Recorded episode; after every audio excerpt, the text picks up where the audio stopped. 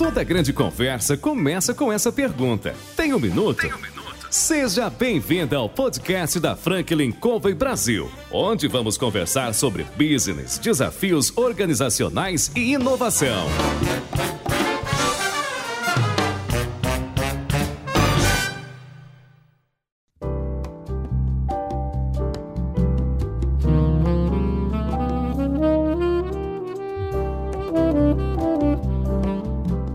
Pessoal, aqui é o João Palmeira, consultor sênior da Franklin Covey Brasil e hoje eu estou aqui para entrevistar CEOs, presidentes, diretores, gestores das mais importantes organizações da atualidade. Nossa proposta é trazer pessoas que contribuam com a sua experiência de vida, seus conselhos, trazendo histórias do dia a dia da gestão.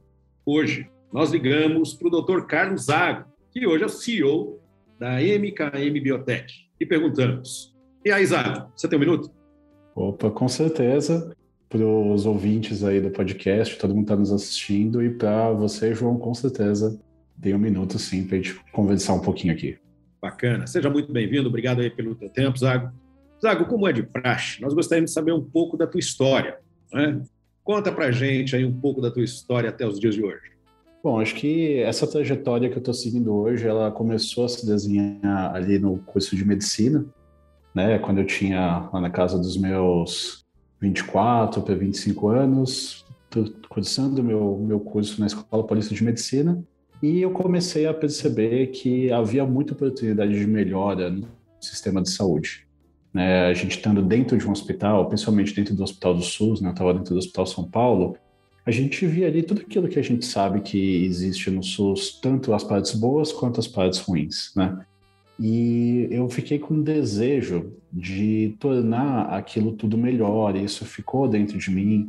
E eu quis aprender um pouco mais sobre gestão de saúde para poder tentar mudar a realidade de alguma forma da saúde no país. E nessa, nessa busca né, de um universitário na época, eu acabei indo aprender um pouco mais sobre gestão, entrei em contato com a inovação em saúde e me apaixonei perdidamente pela inovação. Hoje, se você não controlar o tempo aqui desse podcast, a gente passa horas conversando sobre inovação em saúde, porque realmente é um assunto que eu me apaixono. Né? Então, fui trabalhar com aceleração de startups. Depois, eu fundei minha própria empresa, uma consultoria de inovação, muito focada na área da saúde, mas aberto também para outras áreas, para implementar as metodologias, as teses de inovação.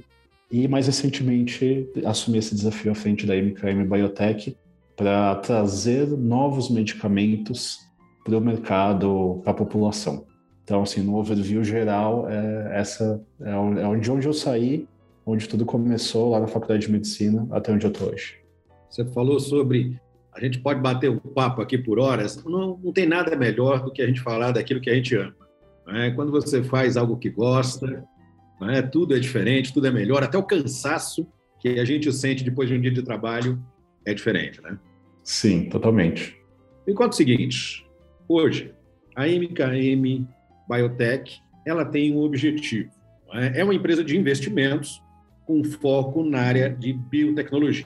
É isso mesmo? Exatamente. Esse desenho que você falou começou lá atrás, ele foi posicionado por esses últimos dois anos e meio que a gente vivenciou? Ah, com certeza, com certeza, porque imagina, a gente hoje mesmo estava escrevendo um texto sobre biodiversidade brasileira. Né? O Brasil, a gente tem a maior biodiversidade do mundo. Né? Isso não é um, um fato disputado, é, é consumado, sabido. Mais de 55 mil espécies de plantas, mais de 120 mil espécies de animais, entre vertebrados e invertebrados. Mas essas plantas, imagina o potencial médico que você tem hoje para você é, fazer um novo medicamento. Existem já técnicas que vão hoje baseados inteiramente em genética e tudo mais. Mas até pouquíssimo tempo atrás, todos os medicamentos principativos que a gente tinha vinha de lá da planta, do começo, né, da raiz, da folha, até você extraindo ali a molécula que de fato causava um efeito no corpo humano e tudo mais. Então, o Brasil tem essa biodiversidade que é uma matéria-prima de medicamentos, né, que foi durante muitos anos uma principal matéria-prima de medicamentos da história, e nós temos uma boa produção científica. Se você for pegar a produção científica brasileira, ela está entre as maiores do mundo em termos de volume. Só que parece que esses dois fatores não se conversam né? E a gente não tem muitos medicamentos surgindo aqui no Brasil.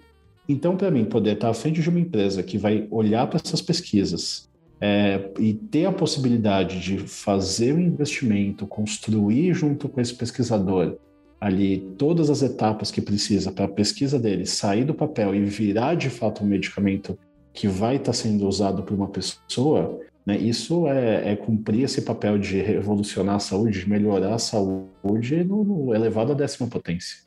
A possibilidade é, é gigantesca. É interessante você estar fazendo isso.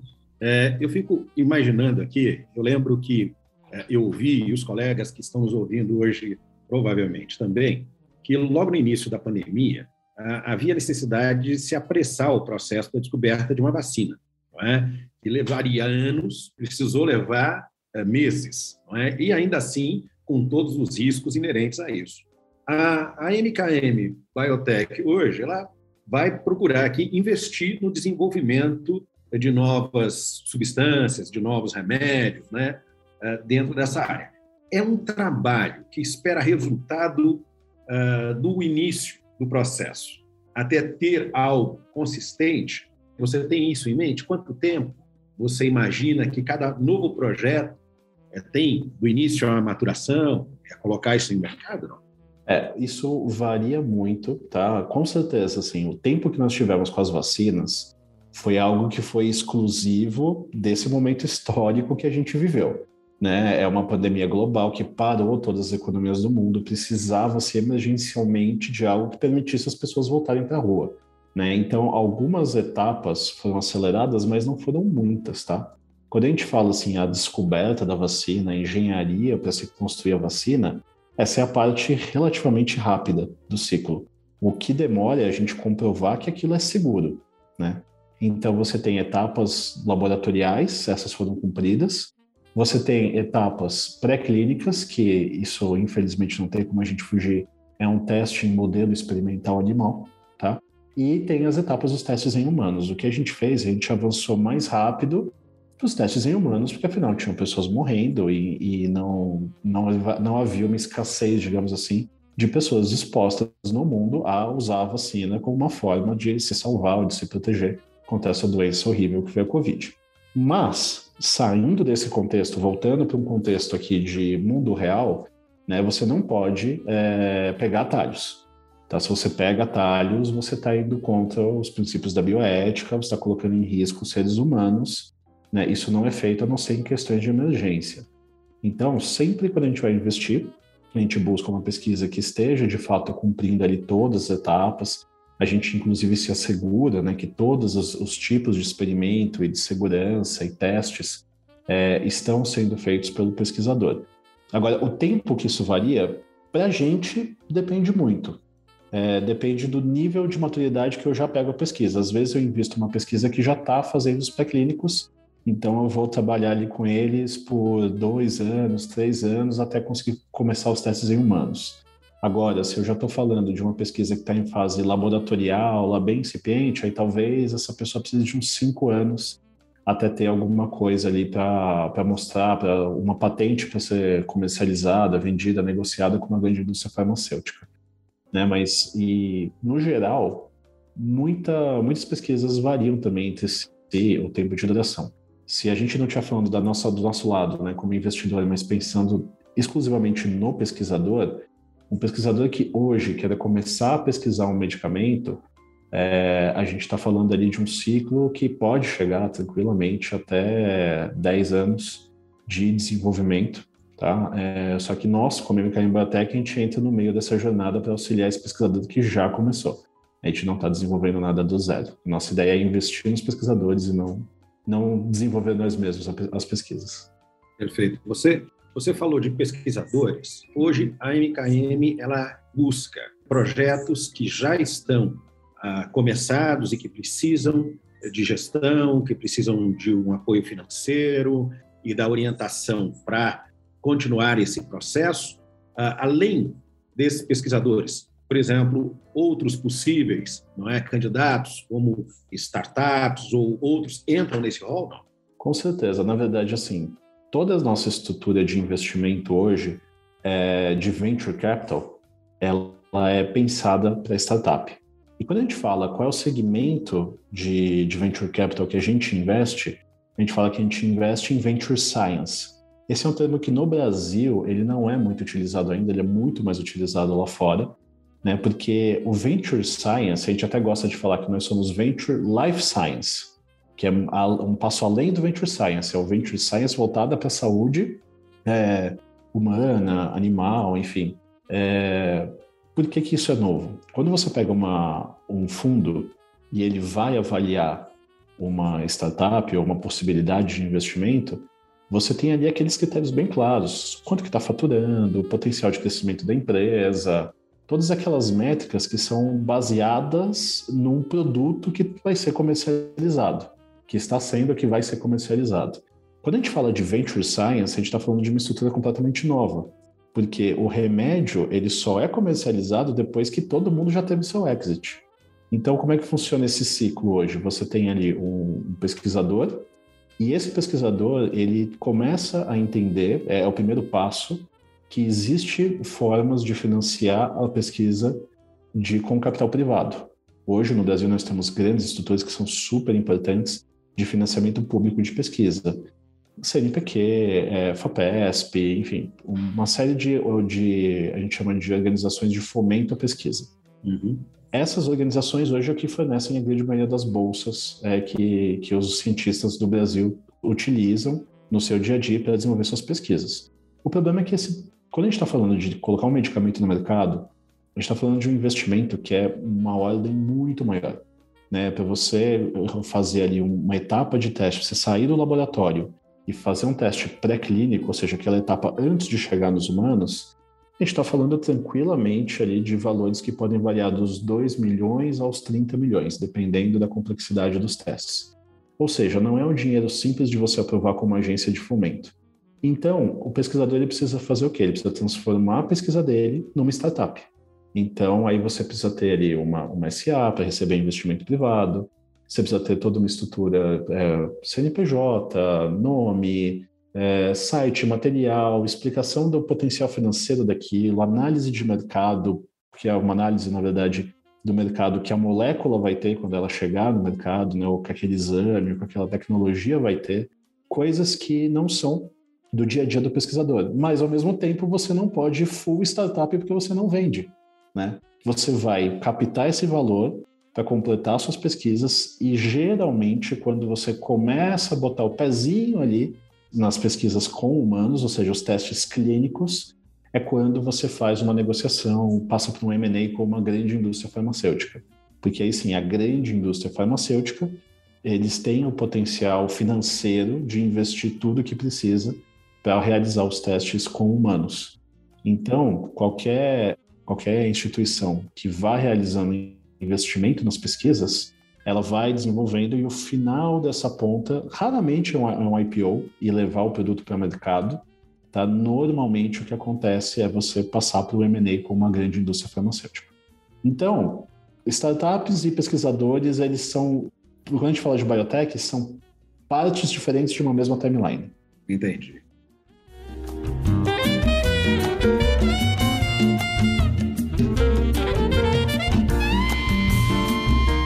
Você olha para esse momento atual né, e para o futuro, você tem um número de projetos que a MKM Biotech pretende trabalhar, por exemplo, é, no ano de 22, 23 ou algo dentro disso, não? Nós estamos com uma seleção aberta agora, nós vamos selecionar 10 projetos inicialmente. Tá? Uhum. A gente já temos as nossas duas primeiras e a gente vai seguir agora, estamos selecionando mais oito para fazerem parte a gente quer ali que até o meio de 2023 a gente já quer estar com esse portfólio de 10 completo e só trabalhando para desenvolvê-las. Bacana. Existe um valor, você comentou de 2 a 30 milhões, é um valor extremamente expressivo, né? não é um valor que facilmente você consegue levantar é, para um trabalho de longo prazo, né? pensando aí em 10 anos. É, hoje existe um valor inicial, alguns critérios que precisam ser cumpridos para que vocês aportem inicialmente e ajudem o pesquisador nesse desenvolvimento, não só do produto, mas de toda a gestão? Não? A gente faz uma etapa do mercado que eu acho que é muito importante, eu gosto muito de estar exatamente nessa ponta, que é o capital pré-seed ou seed, né? Acho que varia ali o, o valor dependendo da, do, de onde, da fonte que você está pesquisando, né? Mas nós investimos de 200 a 400 mil reais em cada uma das pesquisas que a gente desenvolve, ou das startups que nós desenvolvemos. 400 mil reais para cada uma das iniciativas acaba sendo ali o, o padrão. Tá? Porque o capital, hoje, o seed, o pré-seed, a semente, ele nada mais é do que a primeira vez que o mercado está olhando para aquela startup ou para aquela pesquisa e dando um voto de confiança. Geralmente não tem nada antes. Antes você consegue até captar com um investidor, com um amigo, com família, o famoso bootstrap ou full friends and family, né?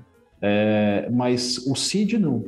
O seed é uma instituição de investimento que está olhando para a startup, está olhando para o pesquisador e falando: eu estou confiando em você. É o primeiro voto de confiança do mercado. Né? Então, é um ponto de entrada muito importante. A partir desse momento, o pesquisador ou startup está jogando o jogo de venture capital, né? E a gente entra com não somente com esse investimento, mas a gente tem toda uma estrutura de back office que a minha ideia é o quê? É pegar a minha startup ou meu pesquisador, é montar, deixar ele com tudo que ele vai precisar, ou seja, olhar o, todo, toda a programação de estudos dele e garantir que tudo está sendo feito da maneira correta e, e, e com tudo que é necessário é, olhar para abrir a empresa, é, parte financeira, estruturar, fazer toda uma estrutura de gastos, DRE, tudo mais, tudo que essa startup vai precisar para conseguir os próximos rounds de investimento. Então a gente pega esse pesquisador, essa startup, a gente profissionaliza eles, faz esse investimento inicial e deixa eles prontos, interessantes, bonitos, para que outros fundos de investimento possam aportar. E principalmente, a gente também tem um trabalho de quebrar um pouco a questão científica e trazer isso mais para o mundo do venture capital. Como eu falei, venture science não é uma coisa que os fundos aqui no Brasil estão acostumados. Então, eu pego e organizo a parte de negócios para que a parte de negócios faça sentido para uma próxima rodada de investimento e de captação. Então, a gente faz todo esse trabalho. É a parte de investimento seed, mais todo um back-office, um trabalho de construção de venture building, que a gente chama, para que a gente possa ter essa pesquisa aí se desenvolvendo e recebendo os próximos rounds de investimento. O que você comentou, vocês trabalham todo o plano de negócios daquele pesquisador do começo ao fim e dão todo o suporte. Né? Isso. E você comentou que o valor inicial pode variar de 200 a 400 mil do aporte para preparar, como você disse, né, usando a tecnologia, deixar bonito, para apresentar não é? para outros investidores parceiros aí dentro desse processo. E eu, eu queria saber de você o seguinte: quando você idealizou, quando vocês idealizaram né, esse projeto, né, uh, o que é que lhe fez chegar a 10 projetos inicialmente? Por que 10 projetos não é, dentro desse período de tempo? Legal. É, na verdade, eu, os idealizadores não, não estão aqui comigo.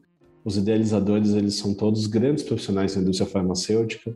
É, a gente tem o Kleber Miranda, a gente tem o, o CEO da Molcom, o Paulo Nigro, que hoje é o CEO do Hospital Sírio-Libanês.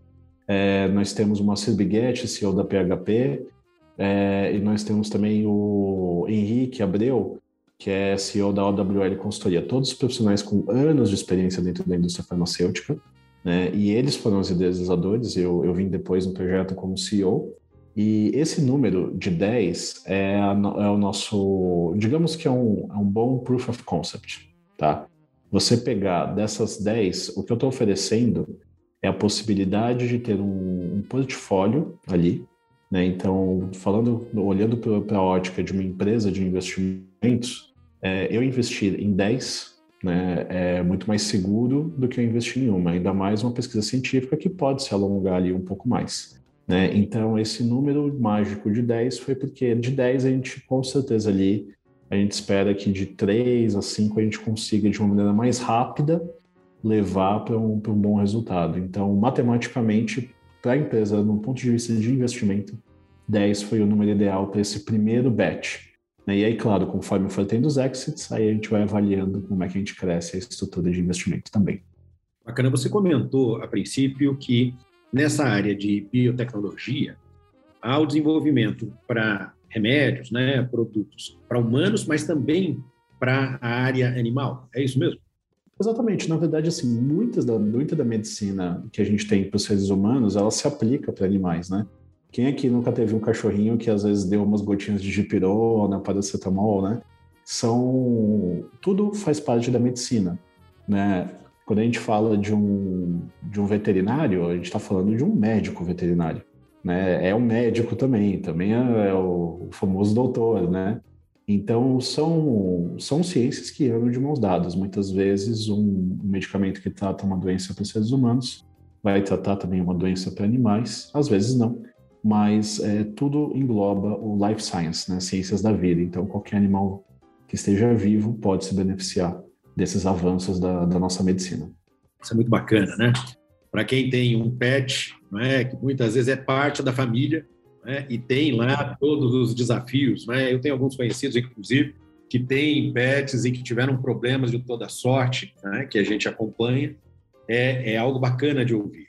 Quando você analisa o, o futuro do país, a gente tem aí é, a maior floresta do mundo, com, como você disse, 55 mil espécies, ou seja, nós temos não é, o que é preciso para desenvolver se não todos, a grande maioria dos remédios que eventualmente ainda virão.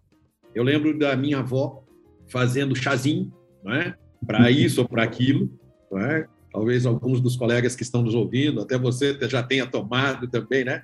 Um chazinho de hortelã ou de, sei lá, erva cidreira ou menstruz ou qualquer coisa no gênero para essa ou para aquela necessidade, né? Como é que você vê isso? As possibilidades, elas são infinitas, assim, não dá nem para a gente começar a imaginar até onde a gente pode chegar. Claro, eu não vou falar que todas as soluções para os nossos problemas, para as doenças da humanidade, estão nas plantas presentes no ecossistema brasileiro.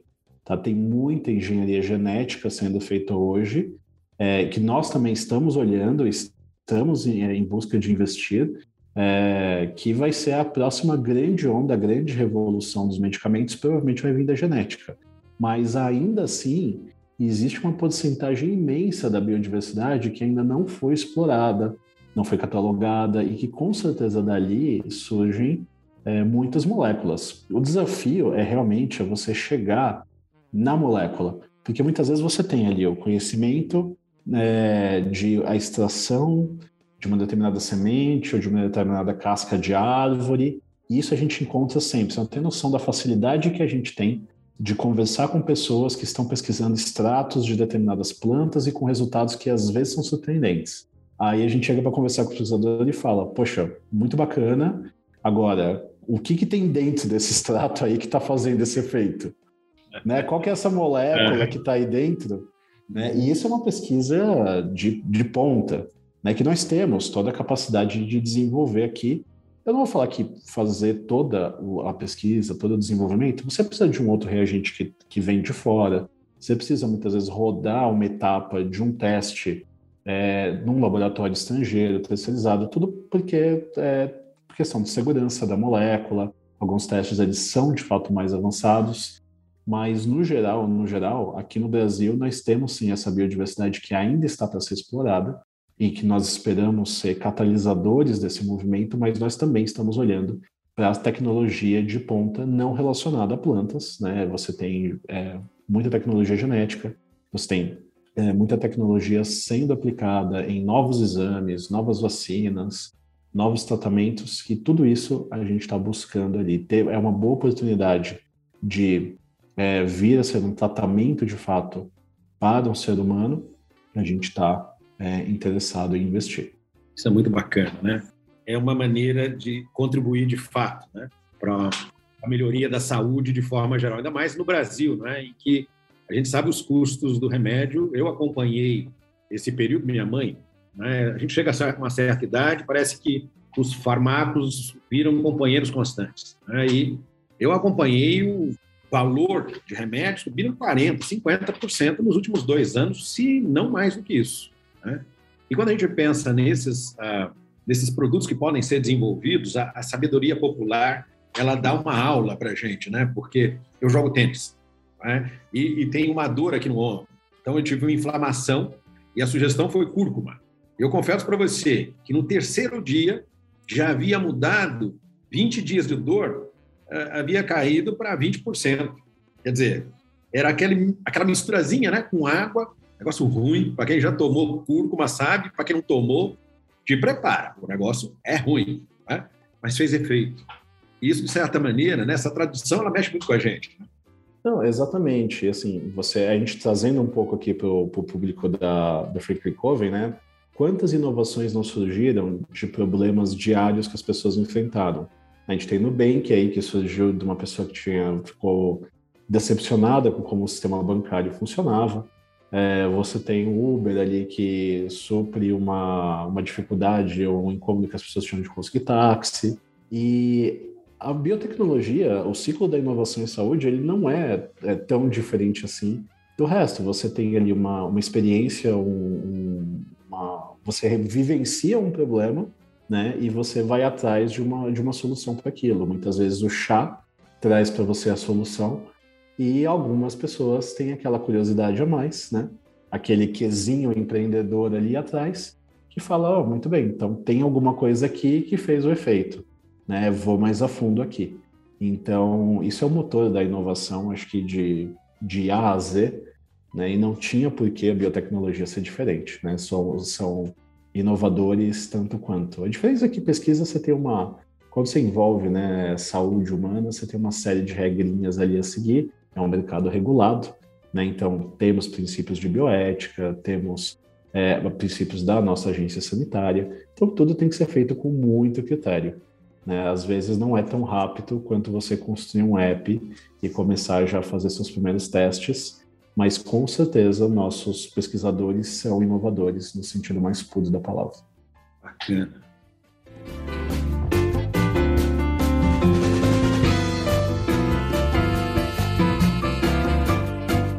Quando você pensa em inovação, você falou que é um, um dos temas, não é, que te faz brilhar os olhos, né? A gente podia conversar aqui por horas. Né? E a inovação, como você está comentando, ela pode ser aplicada, o princípio da inovação pode ser aplicado a qualquer área de atuação na nossa realidade. Né? Eu imagino que tem muita gente que está nos ouvindo hoje é, que tem, da área da saúde, de outras áreas também, mas que tem o desejo é, de contribuir, talvez baseado numa dor, como você comentou, não é? seja para pegar o táxi, seja por uma experiência ruim com um cartão de crédito ou qualquer outra coisa. Mas na área da saúde, quem está de fora, como eu, olha e vê um setor bastante regulado, né, um setor de uh, complexidade e a MKM, de certa maneira, ela abre as portas para facilitar a vida desse pesquisador. Para o pesquisador que, por exemplo, está nos ouvindo hoje, né, que tem já algo uh, encaminhado ou tem algo que uh, na mente ainda não começou, mas pretende. Né?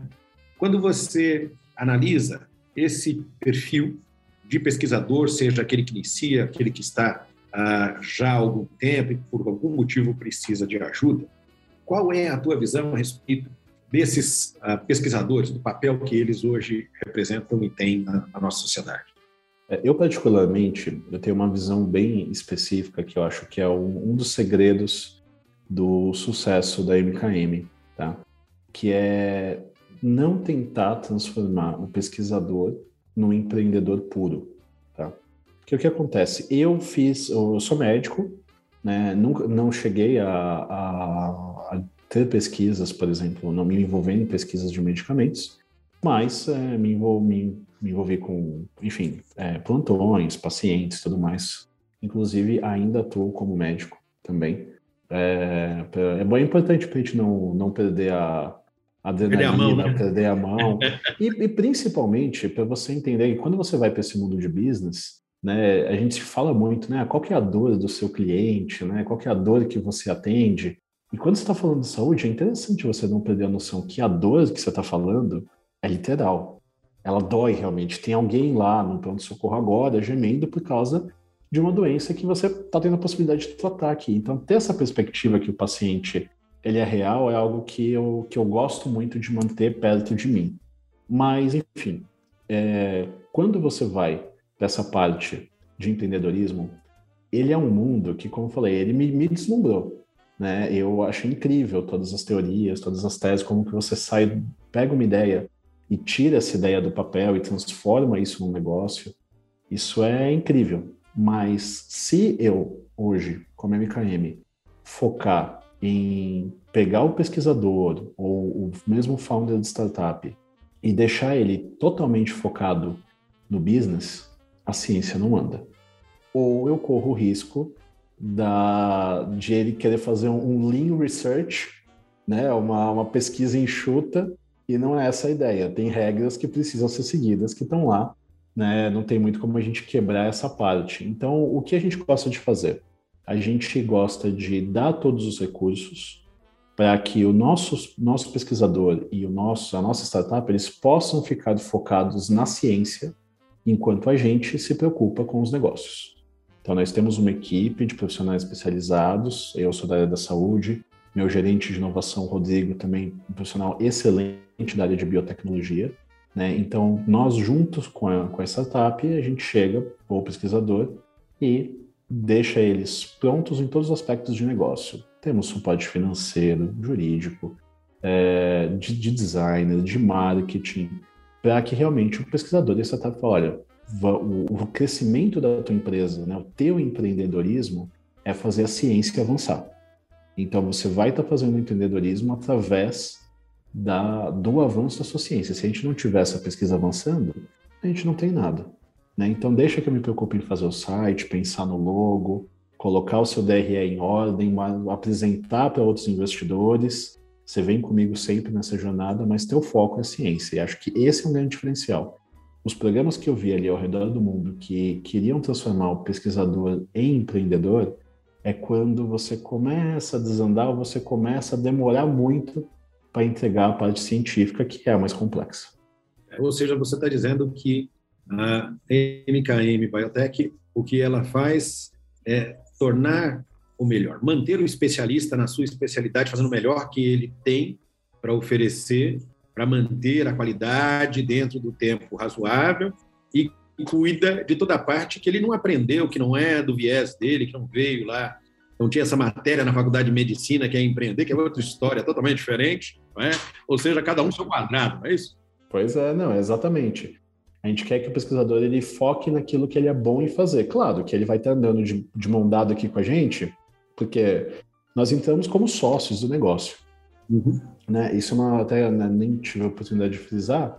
A gente faz esse investimento, faz essa buildagem em troca de 10% de equity dessa, dessa startup, dessa startup a, a ser formada, se for o caso de uma pesquisa. Né? Uhum. Então, é, a gente realmente entra como sócio. Então, quando eu falo mão dada, não é nem nada condescende, né? Você realmente está é, tá ali entrando no jogo junto, né? E, poxa, a minha parte, eu sou bom dos negócios. Eu tenho aqui um time de fundadores, de investidores, que são profissionais do mercado, de anos de mercado de indústria farmacêutica. Então, eles sabem exatamente tudo que você precisa fazer e ter para lançar um medicamento no mercado. Então, eu vou entrar com essa expertise, vou entrar com o meu back-office, vou entrar com a minha equipe de trabalho. Ou seja, eu sou bom em fazer isso, nós somos bons em fazer isso, em desenvolver negócios e tecnologias para a saúde.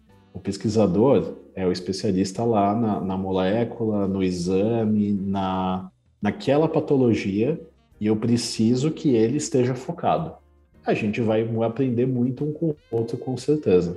Mas a ideia é que a gente possa caminhar da maneira mais ágil possível. E a maneira mais ágil, respeitando todos os princípios bioéticos, é deixar o pesquisador focado em fazer aquilo que ele faz bem e a gente faz o que a gente faz bem também aqui desse lado. Perfeito.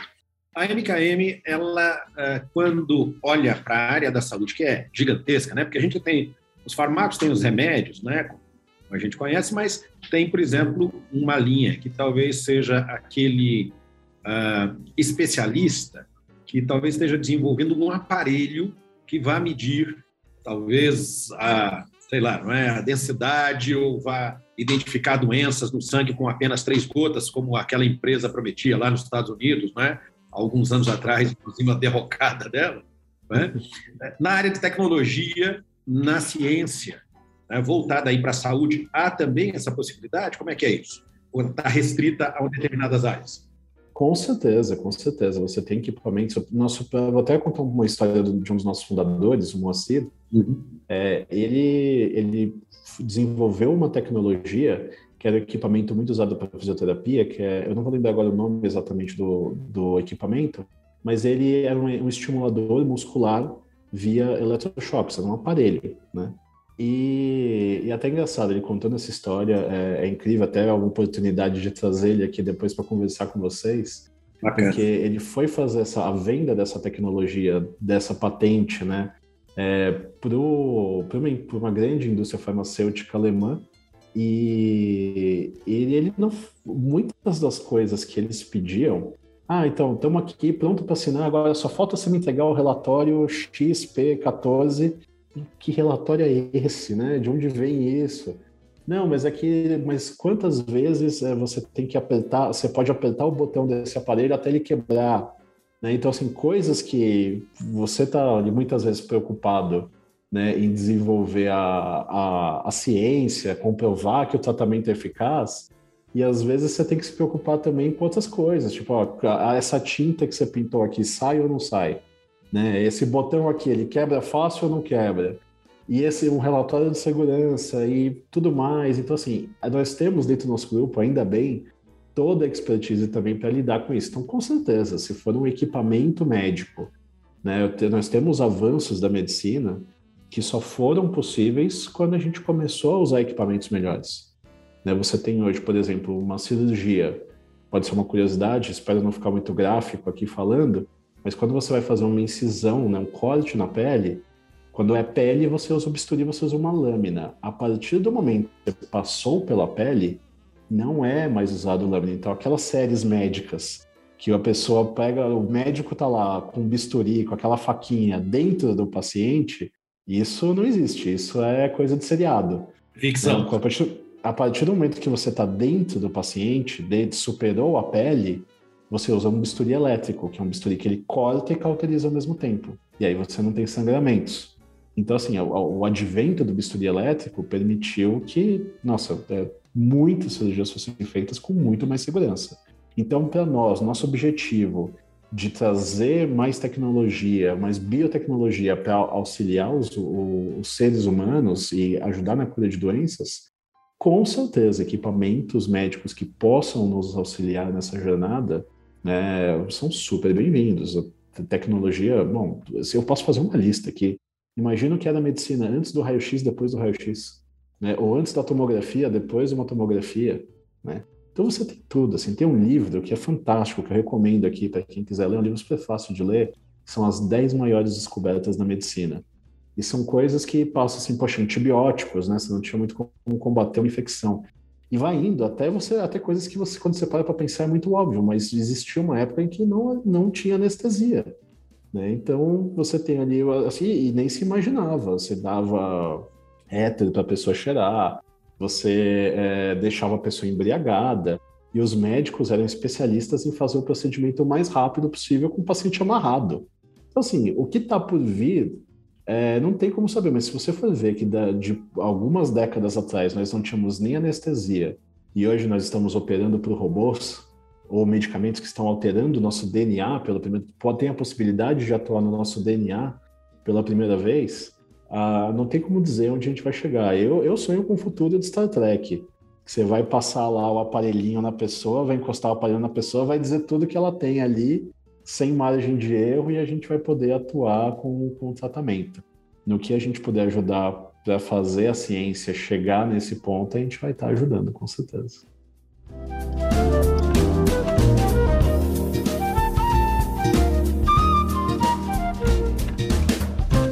Bacana isso. Você me levou agora para anos atrás, né? Dr. McCoy do Star Trek. Exatamente. Fazendo análise ali, não é? E já buscando uma solução. Isso é muito interessante. É, é, vai ser fácil ser médico nessa época. Só apertar o um botãozinho ali, já diz tudo. Mas você sabe o que é melhor nessa época, além de ser fácil ser médico? É ser paciente.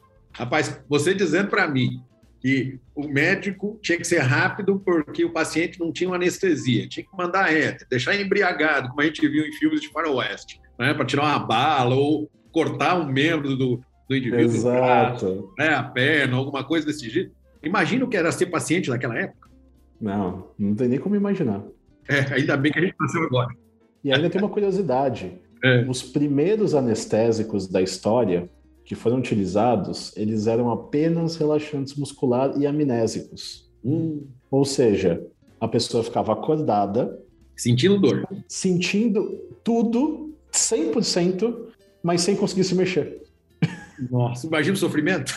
Para quem estava de fora, a pessoa estava ali apagada. Não estava se mexendo, tá tudo bem, operava com calma, tranquilo. Mas por dentro a pessoa estava sentindo absolutamente tudo. E era tão intenso que depois ela tinha um efeito amnésico, ela, quando ela acordava, ela não se lembrava do que aconteceu. Foi só com o advento do eletroencefalograma que quando você conseguiu colocar os eletrodos ali e medir as ondas cerebrais das pessoas durante esse- esses procedimentos, é que você viu que o cérebro da pessoa estava ativo no máximo. Alguém falou, poxa, peraí, gente, essa pessoa está sentindo tudo isso que está fazendo. né? Então, é, foi, foi, uma, foi uma jornada, mas você parar para pensar em que, em questão de algumas décadas atrás, a gente não tinha nem a capacidade de voar. Né? O avião ali, Santos Dumont, início ali do, do século XX, do, do século, transição ali do século XIX para o século XX, e hoje nós somos uma espécie que está considerando levar humanos para outros planetas. Né? Então, a nossa espécie ela tem uma capacidade de evolução e de criatividade tecnológica muito grande. Isso se aplica também à saúde. A gente tinha saiu de operar uma pessoa embriagada rápido para máquinas que me permitem enxergar perfeitamente dentro do corpo humano. Então, não, acho que não existe um limite para o que a gente vai ser capaz de fazer. E eu espero ainda poder ver em vida e contribuir para a gente ver doenças como câncer é, não serem a, muitas vezes a sentença que elas são hoje, ou trazerem tanto prejuízo para os pacientes como eles trazem hoje. Nós já demos passos gigantescos, milhares de pacientes curados de câncer, mas ver a gente conseguindo combater com ainda mais efetividade doenças como essas é, vai ser incrível. Eu tenho certeza que a gente vai poder colaborar para isso acontecer também. É, isso é bacana. Você sabe que eu tive na África duas vezes e na primeira vez em 2007 e depois agora em 2019, né, um pouquinho antes da pandemia, é, discutia-se a saúde na África, particularmente em Moçambique, que é onde eu fui, nas cidades ali, né, Beira, uh, próprio Moçambique, Maputo, enfim, a região. E você está falando sobre essa forma de operar ou de tratar o paciente, né? Que é algo que aparentemente está muito longe da gente, mas está perto lá. Exato. O sistema de saúde ali é extremamente precário. E eu lembro de ter ouvido num bate-papo que havia lá uma, uma empresa em que ela fez algo parecido com um caixa eletrônico de remédio, ou seja, o indivíduo ia ali, definia as dores e ela emitia, não é, dentro de um certo parâmetro, uma receita e dava o remédio. O remédio caía ali. Olha que, que coisa fora, né, de, de pensar. É, um, Uhum.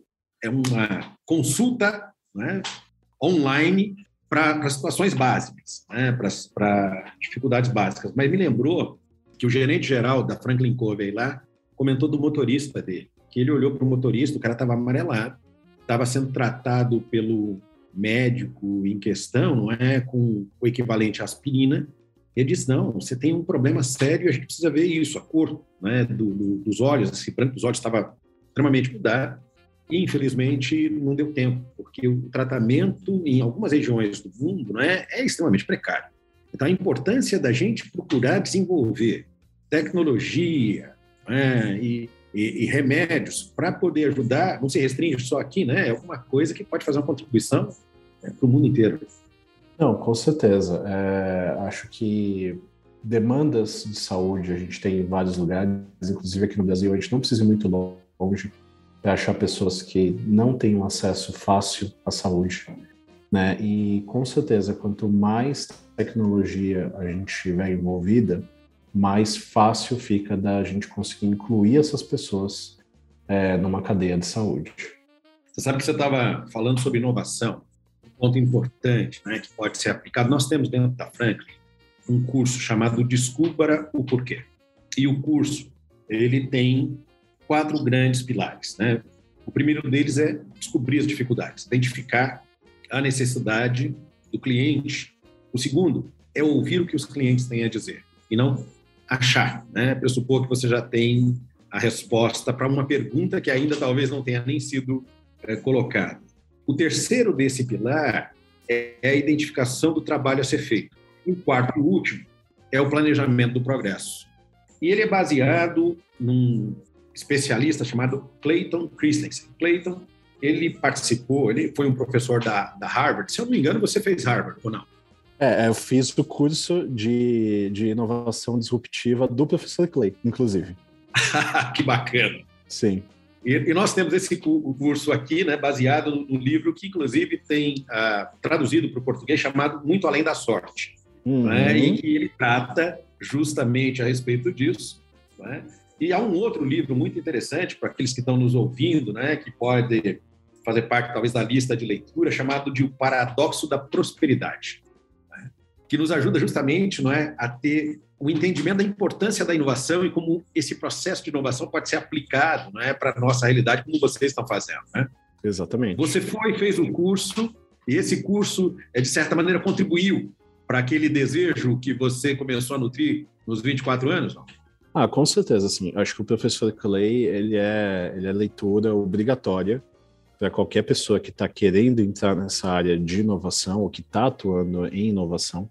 Né? São teorias que, às vezes, você, quando você começa, se você fez o caminho contrário, ou seja, você já está trabalhando com aceleração, já está trabalhando com startup, já está dentro de uma startup, você ouviu de maneira superficial as teorias do professor Clay. Né? Geralmente o pessoal se entende uma coisinha ou outra, ah, tá falando de empatia aqui, tá falando de ouvir o cliente ali, mas quando você pega para ler e entender o que, que ele fala sobre o job to be done, né? O, que é o, eu não sei como é que vocês estão traduzindo, mas é o trabalho, o trabalho a ser, feito, realizado. né? O trabalho Isso, a ser realizado. Que é o realmente ali por que, que as pessoas contratam, por que as pessoas compram, o que motiva, é, e você entra fundo nisso, você começa a entender um pouco mais de comportamento humano.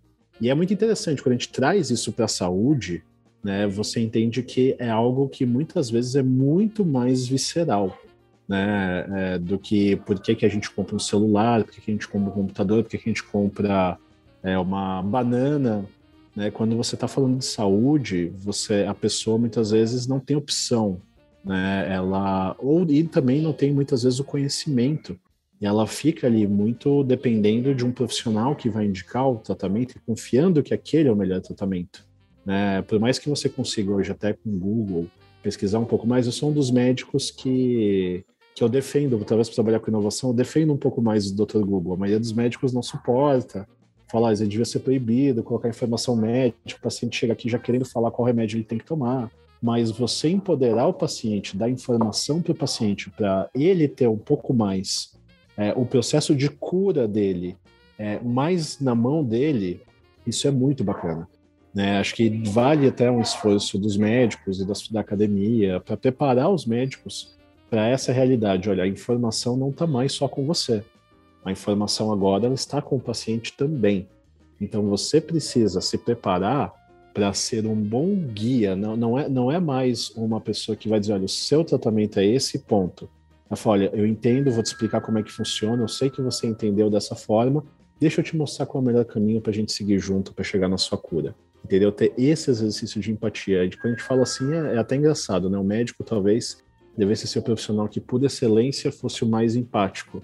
Mas pelo fato de ter todo o conhecimento por muitos anos, o conhecimento ficou todo represado na mão dele, a gente, alguns médicos têm dificuldade em estabelecer simpatia, né? Que é, acho que, eu posso colocar aqui, dar o remédio certo é muito importante. Mas a pessoa se sentir acolhida, bem entendida, e o que você falou no começo, né? Um dos etapas do processo, escutar o seu cliente né? Você fazer uma escuta realmente do porquê que aquela pessoa está ali, quais são as dores, tudo que ela está esperando que a conseguir com aquele tratamento é algo muito importante. Senão eu já cansei de ver pessoas que entram numa consulta e parecem sair pior do que entraram. Acho que todo mundo já passou por experiência, eu como paciente já passei por experiência também, né? Mas ah, com todos os avanços que a gente tem dessas teorias, é importante que os médicos também comecem a entender um pouquinho qual o job to be done, né, um pouquinho do que é inovação em saúde, do que vai ser a consulta médica do futuro, E esses vão ser os profissionais que vão melhor se adaptar, com certeza. Bacana você falar isso, porque quando a gente pensa, né, para que trabalho o cliente está nos contratando, né, esse trabalho a ser realizado, o Clayton Christensen, ele usa dois exemplos, né, mas um exemplo que é você querer pendurar um quadro ou uma foto de alguém querido na parede. E você precisa de uma furadeira. Então você vai num, num depósito de material de construção e compra uma furadeira, né? Mas o que você quer não é a furadeira. O que você quer é o furo de um quarto de polegada para botar uma bucha, um parafuso para colocar o quadro. Né? Então, o que realmente ele quer não é a furadeira que tem que ficar encostada. Eu, por exemplo, tenho uma aqui há sei lá quantos anos que eu usei três vezes. Né? O que eu quero é, o, é aquele furo na parede que vai sustentar algo importante para mim. E isso que você está falando sobre a empatia, né? sobre compreender a necessidade do outro, faz toda a diferença, porque seja para a área da saúde, que você é um especialista, ou para outras áreas dos colegas que também estão nos ouvindo aqui, é para que trabalho o teu cliente te contrata? Isso é uma pergunta para refletir, que, como você disse, né, visceralmente, pode trazer é, muita oportunidade, muita clareza, muito entendimento, e melhor do que isso, né, pode trazer uma solução de verdade. Né? Exatamente. Muitas vezes, eu como médico, presenciei muito isso. Às vezes você tem um paciente que é um paciente que já tem uma idade mais avançada, perdeu familiares, viu seus familiares próximos falecendo antes dele, e é uma pessoa que se sente sozinha. E ele chega dentro de uma sala de consulta é, sem uma queixa específica. E se eu ficar no meu método cartesiano, preciso achar sintomas para que eu forneça tratamentos, eu passo completamente batido que o problema que aquela pessoa está vindo tratar ali é a solidão. E eu posso fornecer, indicar essa pessoa para grupos de apoio, posso indicar uma série de serviços de saúde que cuidam desses idosos que estão passando por solidão. E muitas vezes, por ter uma mentalidade talvez não empática, muito matemática, alguns médicos deixam passar e ainda reclamam depois: ah, esse cara veio aqui, não, não quis nada, não estava falando nada. Não, ele estava falando. Você que muitas vezes não estava escutando. Né? Então, esse, esse exercício é muito importante a gente fazer quando a gente está falando da área da saúde, principalmente. Eu acho, eu acho muito bacana, porque é, aqui a gente discute comportamentos dentro da Franklin Covey, né? E, e, um comportamento chamado hábito, em que o Covey, né, escritor, e escreveu Sete Hábitos das Pessoas Altamente Eficazes, o hábito número cinco é primeiro compreender para depois ser compreendido. E quando a gente fala de escuta, como você está comentando aí, escuta se torna algo extremamente importante, mas é diferente de ouvir, porque ouvir é mecânico. Né? Qualquer um que está nos ouvindo agora, é simples. Vamos fazer um teste, né? Experimenta não ouvir, sem colocar a mão nos ouvidos. Você vai ouvir, querendo ou não. é? é algo técnico e é estrutural. Agora, escutar é uma escolha. E seja um médico, como você está falando, Zago, ou qualquer um de nós aqui, esse exercício da escuta, da escuta atenta, da escuta empática, é? usando a tua terminologia aqui, ele faz toda a diferença. Porque às vezes a gente não quer escutar a gente ouve e acha que já é suficiente para dar não é, uma solução para um problema que às vezes nem compreendeu. É, exatamente. E quando você está falando de saúde, né, de doenças e tudo mais, é, isso triplica, né? Porque uma coisa é você contratar é, ou algo para te, que te entregue um furo na parede. Né? Outra coisa é se existe uma doença te afligindo, ou pior ainda, se estiver afligindo uma pessoa que você ama. Né? É até uma coisa que eu costumo até comentar às vezes em algumas palestras, tudo mais. É, se para as pessoas pensarem, pensem numa pessoa que você perdeu por uma doença. É, todo mundo, acho que tem pessoas queridas que acabaram perdendo uma batalha né, contra uma doença. Todos nós vamos eventualmente. Mas eu preciso uma reflexão. Falar, se você pudesse fazer algo para impedir que essa doença levasse essa pessoa de você. Se você pudesse investir na cura, uma eventual cura dessa doença, você não faria isso? Né? E aí eu emendo falou, é exatamente isso que a gente está fazendo aqui na MKM.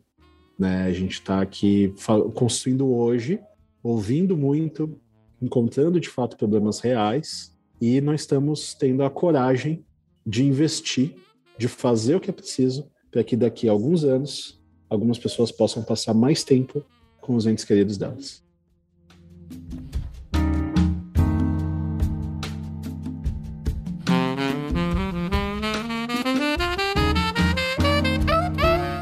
Isso é, é, é algo para a gente pensar, né? Quando você olha por esse viés, você consegue perceber que é um trabalho de uma importância gigantesca, né?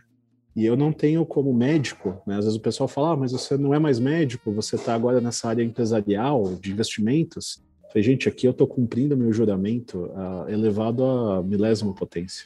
É um medicamento que eu coloco no mercado, quantas vidas eu não, não consigo auxiliar. Então, para mim, é, falando agora pessoalmente mesmo, como, como médico e como CEO, é incrível poder estar tá com a oportunidade de desenvolver. E por isso que a gente faz um trabalho tão sério, tão comprometido.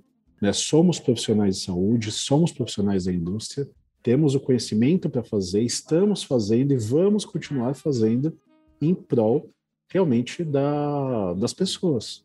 Né? Acho que qualquer segundo a mais que eu posso proporcionar de tempo para as pessoas estarem com as pessoas que elas amam, faz tudo valer a pena. Tudo vale a pena. É, realmente você está tá dizendo alguma coisa que o pessoal que está nos ouvindo aí passou por esse período, né? Esses últimos quase três anos aí de do vírus e que fez com que a gente perdesse pessoas importantes, amigos, né? Eu perdi 16 amigos nos primeiros 19 ou 20 meses da meus sentimentos. É. E é muito difícil, né? Quando você para para avaliar é, os últimos dois que eu perdi eram irmãos gêmeos. A mãe estava no hospital, uh, já estava lá algum tempo, ela, ela tinha obesidade, faltava talvez uma ou duas semanas para ela receber alta, entrou a menina, a filha. Uma semana depois entrou o filho, quando ela saiu, na semana seguinte, na terça, morreu a Vera, que era a filha, e o Walter no sábado. Então, é muito difícil, é, para quem perde, é, imaginar não é, uh, olhar para a realidade, encarar e aceitar. E para nós que estamos aqui, é, olhar para a oportunidade de poder ter mais alguns dias, é, talvez meses ou anos, com alguém que a gente ama, consegue perceber a importância do trabalho de pesquisa é, e dessa construção. Pessoal, vocês estão nos ouvindo aqui, eu estou com o Dr. Carlos Zago, CEO da MKM Biotech. A gente está discutindo aqui a importância do trabalho de pesquisa, do apoio que essa organização dá pela busca aí de pesquisadores que podem contribuir para melhorar a nossa vida, minha, a sua, dos nossos filhos, dos nossos pais, né, de alguma maneira. Zago, estamos chegando ao fim aqui desse bate-papo bacana. Você nos convida a refletir, não é, uma série de, de variáveis importantes. Eu gostaria de saber de você. É, você comentou de que está aqui, não é, hoje trabalhando como CEO, continua sendo médico, ainda atuando não é? E uhum. está aí é, buscando vivenciar o seu juramento, né, como médico.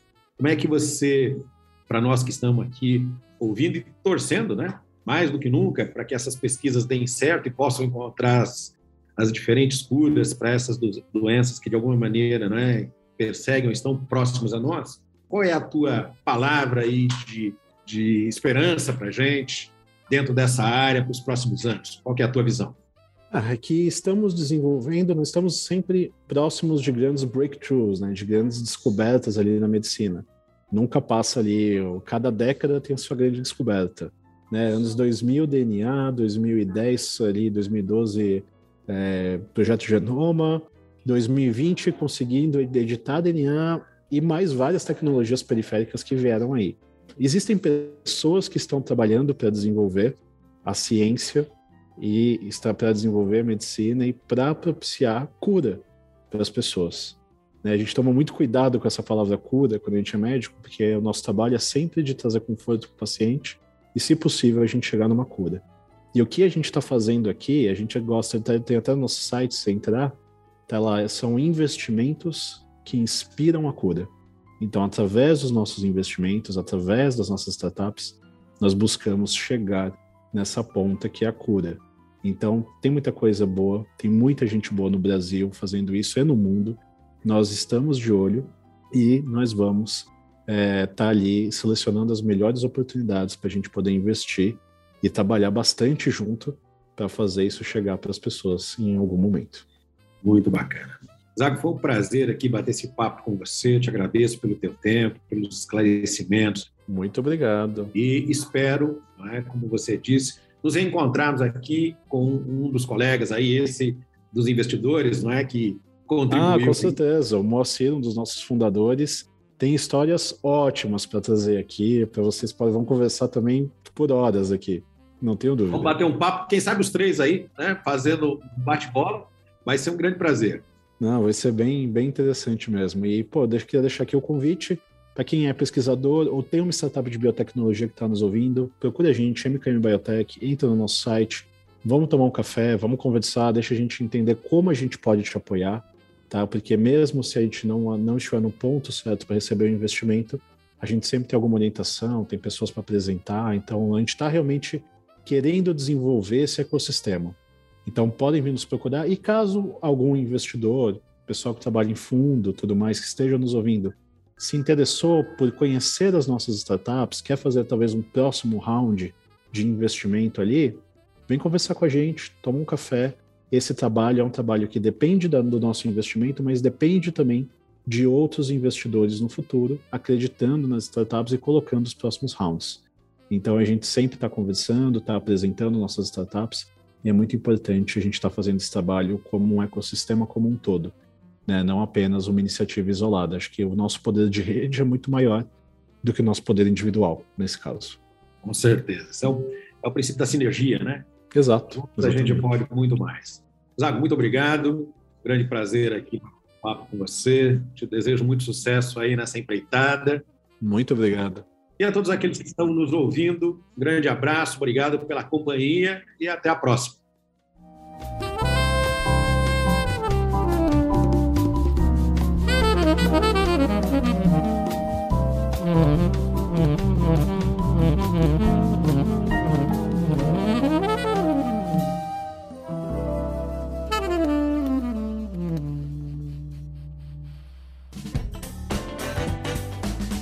Você acabou de ouvir mais um episódio do Tem um Minuto. Oferecido pela Franklin Covey Brasil, uma empresa global que ajuda outras empresas a alcançarem resultados que requerem grandes mudanças no comportamento humano. Venha conhecer nossas soluções customizadas para os seus desafios organizacionais.